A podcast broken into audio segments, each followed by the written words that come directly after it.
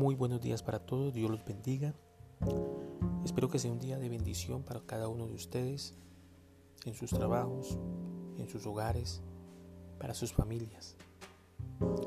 Hoy quiero compartir una palabra y la encontramos en el libro de los Proverbios, capítulo 4, versículo 20 al 22. Dice así la palabra, Hijo mío, está atento a mis palabras, inclina tu oído a mis razones. No se aparten de tus ojos, guárdalas en medio de tu corazón, porque son vida a, a los que las hallan y medicina a todo su cuerpo. Esta palabra es una recomendación que Dios nos hace con respecto a, a su palabra, con respecto a que quiere que estemos atentos, que inclinemos nuestro oído, que seamos reverentes, que atendamos a sus razones, porque Él tiene un plan maravilloso con cada uno de nosotros.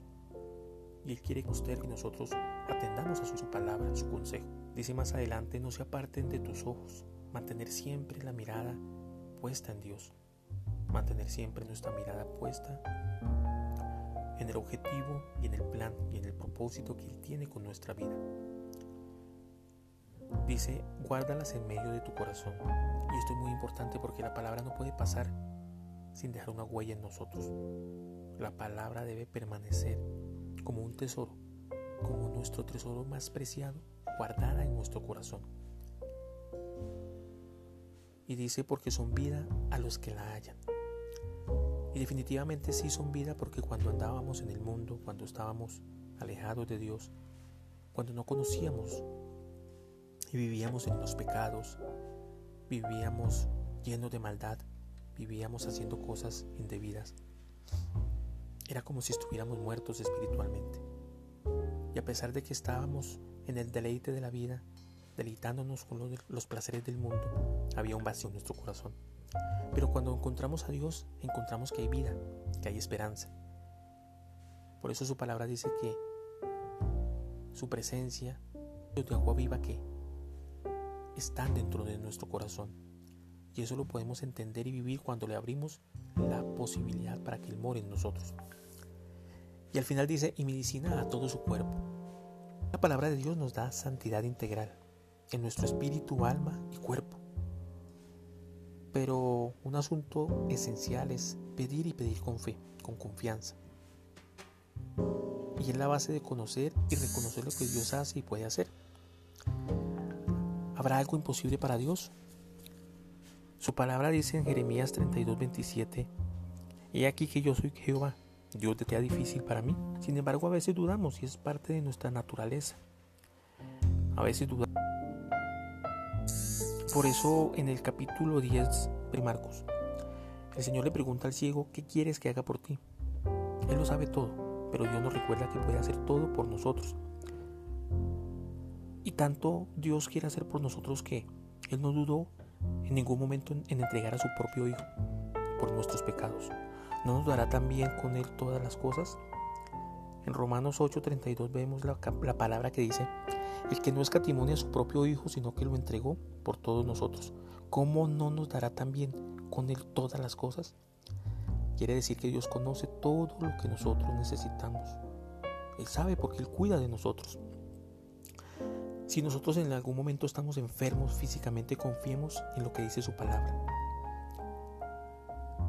Su palabra en Santiago 5:15 dice, y la oración de fe salvará al enfermo, y el Señor lo levantará, y si hubiera cometido pecados, le serán perdonados. Y también aprendamos a pedir por todos aquellos que están pasando por un momento de dolor, para que Dios les dé fuerza, les dé aliento, les dé ánimo en medio de su dificultad y traiga una sanidad integral. Recordemos que no solamente se trata de la sanidad física, sino la sanidad del espíritu, del alma. Porque Dios quiere que seamos sanados integralmente, porque Él quiere darnos lo mejor. A ti que escuchas tal vez por primera vez estos mensajes, te invito a que le abras tu corazón a Dios, que, que le des la oportunidad de que Él entre a tu vida, de que Él te sane, de que Él te limpie, de que Él te restaure. No hay nada tan maravilloso como estar delante de Dios, delante de su presencia y contar con alguien, con un apoyo en medio de la dificultad, en medio de los momentos difíciles. Recuerda que hay un propósito para tu vida. No importa lo que hayas vivido, no importa lo que hayas pasado, no importa lo que hayas hecho. Dios quiere restaurar tu vida. Dios quiere mejorar tu proyecto de vida. Simplemente debemos acercarnos a Él. Y esta es una promesa maravillosa, pero todo debe ser a través de su palabra, a través de conocerlo en intimidad más a Él. Muchas gracias en esta mañana.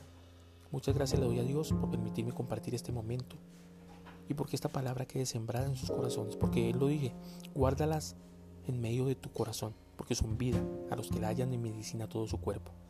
Dios quiere traer una, una bendición integral a nuestra vida, en todos los aspectos, tanto en el físico, en el espiritual, en el material, en el corporal. Dios quiere traer lo mejor para nosotros. Entonces aprendamos y reconozcamos a Dios como nuestro único y suficiente Salvador. Y reconozcámoslo como, como el dador de la vida y que quiere darnos siempre lo mejor. Dios los bendiga en esta mañana. Espero que tengan un plácido día.